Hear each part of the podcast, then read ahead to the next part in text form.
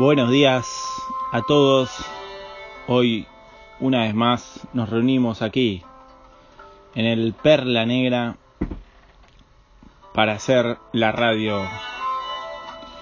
Hoy los voy a invitar a soñar a lo grande, a inventarse la vida. Hoy los voy a invitar a navegar en esos pequeños barquitos que no se ven, que no dejan de ser unas naves oceánicas infalibles. Vamos a dedicar el programa de hoy para todos los barquitos que tienen ese lugar más apartado en la marina, ese lugar donde casi no pagan amarre, esos lugares donde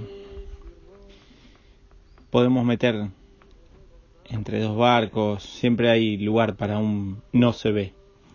Hace muchos años había leído una nota de un blog mexicano que se llama Navegar es Preciso, que muy interesante el, el abordaje que daba a este tema. Hablaba un poco de, toda la época de todos los barcos, de que y qué barcos podían ser para la navegación oceánica, qué barcos eran mejor o peor. Bueno, él, él hablaba un poco dando una opinión muy objetiva de, del asunto. Decía, bueno, se puede navegar en cualquier cosa. Entonces hoy un poco quería hacer una vuelta de, de, ese, de esa histórica nota que leí, que eran los no se ve. Yo estaba buscando un barco en esa época, estaba buscando para comprarme mi primer barco. Entonces empecé a buscar modelos, empecé a ver realmente después hice lo que quise, pero un poco la idea era comprar un barco que sea oceánico, que pueda navegar. No había leído nunca las cosas que no hacer, había leído solo las cosas que me interesaban. Y empecé a, entender que había muchas opciones, ¿no? Que no era necesario tener un barco de 30 30 metros ni de 10 metros, que cualquier barco. En este, en este artículo que había leído, me, me enteré de algunos viajes ¿no? que habían hecho allá por el 1870, 1880. Habían cruzado el Atlántico en un barco de 6 metros, Alfred Johnson. El velero se llamaba Doris de 6 metros, imagínense. Después haber navegado desde Estados Unidos hasta Australia también, en otro de 5 metros y medio, en el 1800, ¿no? Estamos hablando.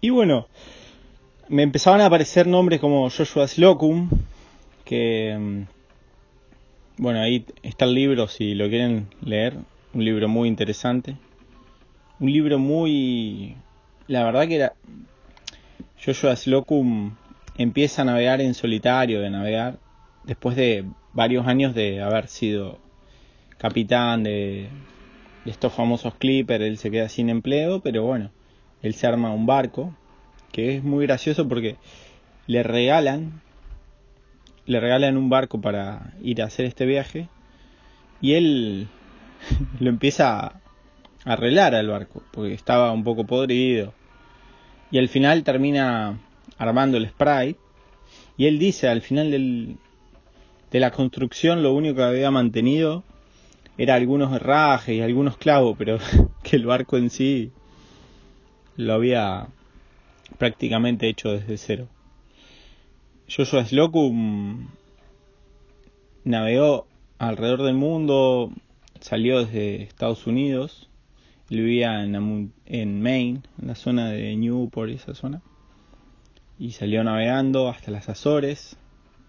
Ahí está el famoso bar de Peter, que si tienen la oportunidad de, de cruzar el Atlántico en sentido Caribe, Europa, les recomiendo visitar, es un museo, el famoso Peter Bars, porque bueno, ahí fue el, lugar donde el padre de Peter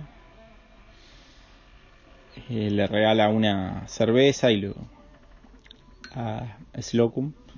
Y bueno, y ahí todos los navegantes que han pasado alguna vez por, por el mar del norte, por el Atlántico Norte de vuelta de Europa, han pasado y han tomado una cerveza ahí, hay muchos recuerdos, la verdad que es súper interesante. A mí, cuando llego a un puerto y hay pintadas de otros barcos así, me gusta leer, por ver qué barco estuvo ahí.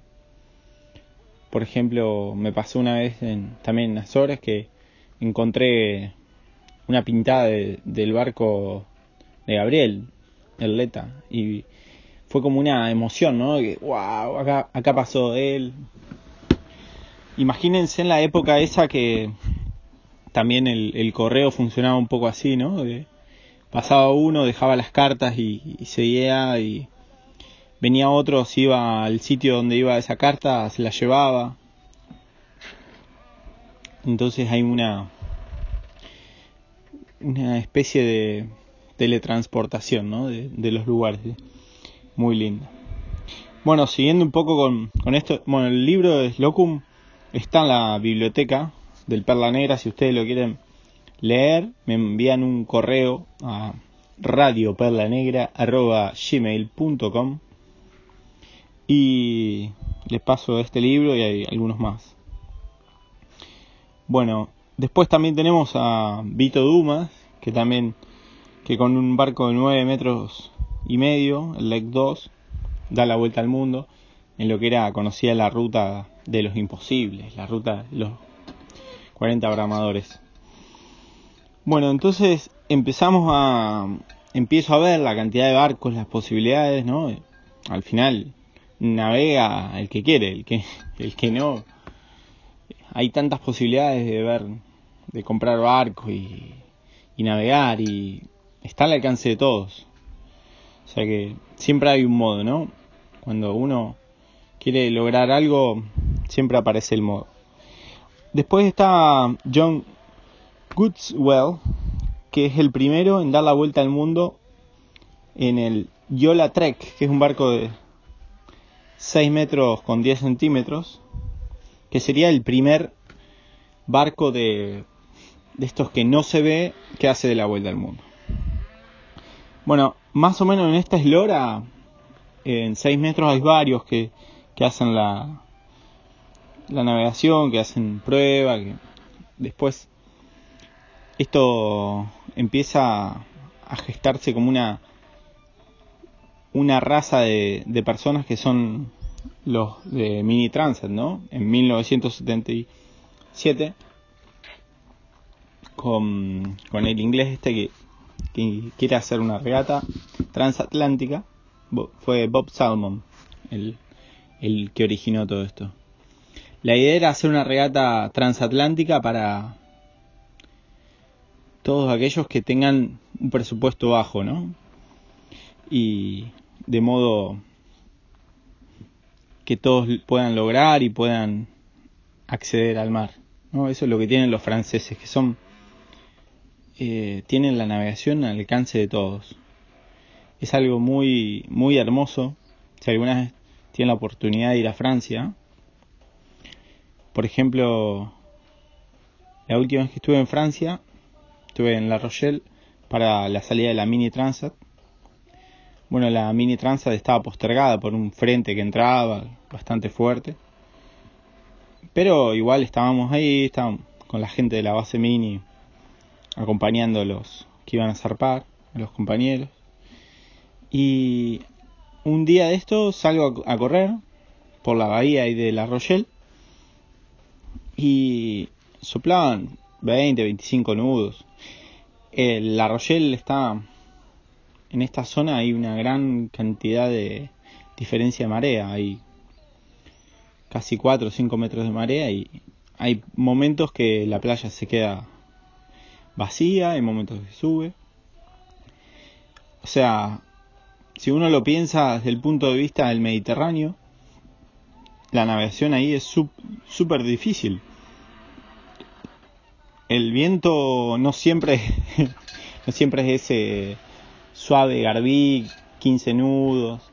O sea, las condiciones ahí son, son diferentes. Pero siempre que estuve en Francia y que había cualquier tipo de condiciones, había barcos en el agua. Siempre había barcos navegando, siempre había gente, ya sea caminando a la playa, haciendo paddle surf, windsurf. La verdad que lo viven con una intensidad. Y eso que, que el agua ahí arriba no, no tiene la temperatura que aquí, ¿eh? La verdad que se transmite un amor ahí al mar muy, muy bueno. Y, bueno, siempre lo digo, pero es algo que los franceses, yo siempre le pregunto ahí, tienen el dato, ¿no? De cómo navegar, de, de navegar, de ya está, salir y ir buscándose la vida, puerto a puerto. Me acuerdo en Ushuaia, había una familia con un barco de acero, obviamente que no me acuerdo ni el nombre de la familia, ni, pero me impactó, tenían un barco de acero, no llegaba a los 10 metros, la verdad. Entonces, como siempre, ¿no? Estos eh, trotamares estaban ahí, había un par de, de, niños ahí eh, dando vueltas por el barco, había tres nenes y mamá y papá. Entonces me pongo a hablar con, con la mamá y con el padre ahí para, conocer un poco la historia, ¿no? Y me contaban que, que no, que salieron y que bueno, que uno llegaron al Caribe y la, mamá estaba embarazada y, y bueno, llegaron a, a las marquesas y tuvieron otro niño y entonces los niños habían ido naciendo ahí por, por el camino. Entonces, bueno, estábamos ahí en Ushuaia, hace un poco de frío, y me invitaron a, entrar al barco. El barco era una cocina, había un habitáculo que, les pregunté qué era. No, me dice, ahí tenemos algunas cosas, dice, porque tenían, el barco era pelado, simplemente había en un costado había una cocina, enfrente de eso había un habitáculo que lo tenían como guardado y después había colchones enrollados que me decía que a la noche abrían todos los colchones y dormían todos tirados en el suelo. Y le digo, ¿y el, toilette? Y me, me señala un balde. Entonces me, le pregunto, le digo, pero no, me dice, nosotros salimos de Francia, nos queríamos ir y empezamos a preparar el barco. Entonces dice, bueno, empezamos a comprar la, el interior, para hacer el interior con la madera y esto y lo otro. Pero bueno, teníamos que hacer la compra para el Atlántico, entonces, nada, compramos la comida y, salimos. Llegamos al Caribe y bueno, igual lo mismo, ¿no? Empezamos, bueno, pero claro, como estaba la mujer estaba embarazada, nada, tuvimos que seguir y y no no compramos, no, no armamos el mobiliario interior. Y así se habían dado cuenta que, no necesitaban nada, sino que el barco pelado del interior tenían solamente radio, era un barco muy en cuanto a electrónica y todas esas cosas muy básico, pero perfecto, porque al final ¿no? Eh, la electrónica, todos son, son inventos que nos ayudan, pero también nos quitan sensibilidad de la navegación un poco. Imagínense que Slocum en, en esa época no, no tenían avionics ni nada. El otro día miraba un anuncio por la por, por internet que hablaba un poco de de estas paradojas mostraba un tío con una carta súper grande, como con cara afligido, ¿no? Antes, decía, antes, y aparecía el tío ese, y después, y aparece una chica súper, súper rubia, súper guapa, con un teléfono en la mano con el Avionex. yo digo, wow, qué bueno, ¿no? Cómo se redujo todo, pero ¿qué pasa si no hay electricidad? Todo el mundo sabe lo que puede pasar si se desconecta, se, se desgasta toda la, la batería y nos quedamos sin energía. Por eso volvemos a, a la famosa frase menos es más. Cuando sabemos navegar con instrumentos, sabemos las bases de la navegación, no necesitamos de la energía. Entonces, un poco volver a, a esta estas bases para elegir un barco también. Creo que es muy importante tener un gran conocimiento de nuestras capacidades para, para navegar sin necesidad de tanto instrumento, ¿no? Bueno, la lista de navegantes y de no se ves alrededor del mundo es extensa, muy extensa. Después, imagínense que podemos, si queremos, navegar en cualquier tipo de embarcación, cualquier eslora. Todo eso condicionará un poco nuestro viaje, pero no lo impedirá. Yo me acuerdo que, bueno, en el 2011, 2010, perdón, hubo un italiano, Alessandro Di Benedetto, que hizo la vuelta al mundo como la Vende Globe, o sea, la salida desde Francia y vuelta a Francia sin escalas con un mini transat. Entonces, digamos, esto da la pauta de que se puede navegar con cualquier tipo de barco. Nos abre todas las posibilidades. No es necesario ser multimillonario para para tener un barco, para salir a viajar por el mundo, sino que hace falta decisión, ¿no? Realmente con la decisión tomada y, decir, bueno, me voy a navegar, dejo todo, chao, me voy, pero una decisión real, ¿no? Y, salir. Al final siempre hay en todos los puertos un barquito que, que podamos arreglar, que podamos preparar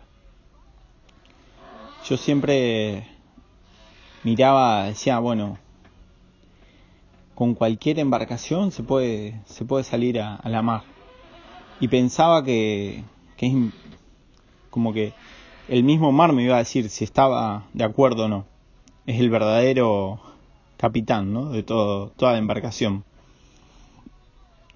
Digamos, no hay barcos que sean irrompibles, insumergibles eh, perdón, que no hay barcos que uno diga es una firma asegurada de esto, porque cualquier fallo nos puede dejar sin barco. Piensa en el Titanic. Bueno amigos, un poco para mm, para seguir ahí en el en la línea esta que veníamos hablando encontré a un sueco que me, me, encantan, me encantan los personajes estos que,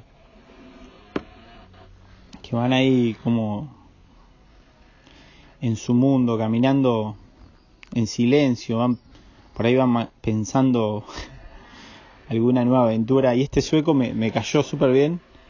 Me gustan mucho los suecos, no sé por qué son, son gente, los nórdicos bastante fríos, pero al final son, son gente divertida en una forma. Bueno, hoy estuve un poco indagando, este, estuve mirando algunos de sus barcos. Este sueco se llama Irvine, que él construyó, él se autoconstruye los barcos. Es muy gracioso porque en los dibujos del barco, ¿no? Son barcos hasta de 5 metros.